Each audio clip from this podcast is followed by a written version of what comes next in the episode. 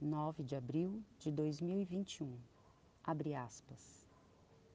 Se cobrar produtividade máxima enquanto o mundo acaba em câmera lenta ao nosso redor, é também uma espécie de negacionismo. E nesse sentido, eu tenho sido negacionista pra cacete. Fecha aspas. Ontem eu li esse post e, de certa forma, o reli ao olhar o céu. Estamos nos encaminhando para o fim de mais um ciclo chamado lunação, período entre o primeiro dia da lua nova e o último dia da minguante.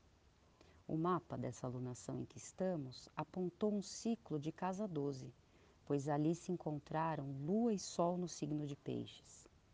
Entre os temas da casa estão a sensação de clausura, de estarmos perdidas num labirinto, sem saída, ou engolidas por algo enorme, bicho grande. Literalmente espaços cerceados, prisões, hospitais.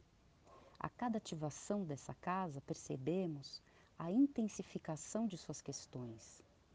Hoje, a lua está novamente em Peixes e faz quadratura com Marte, o planeta das atividades e regente da próxima alunação.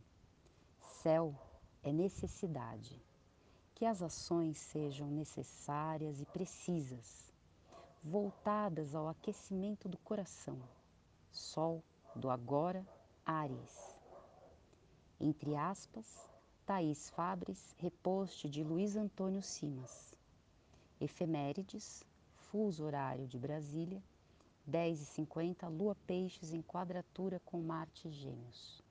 Bom dia, meu nome é Gabriela Leirias, lendo horóscopo de Faituza Tezelli.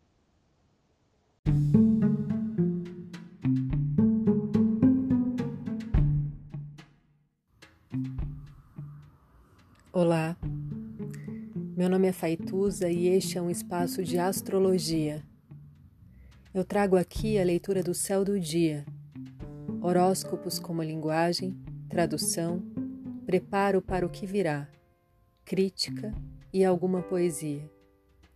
Horóscopo entregue ao corpo, boca, língua, voz de uma convidada ou convidado especial.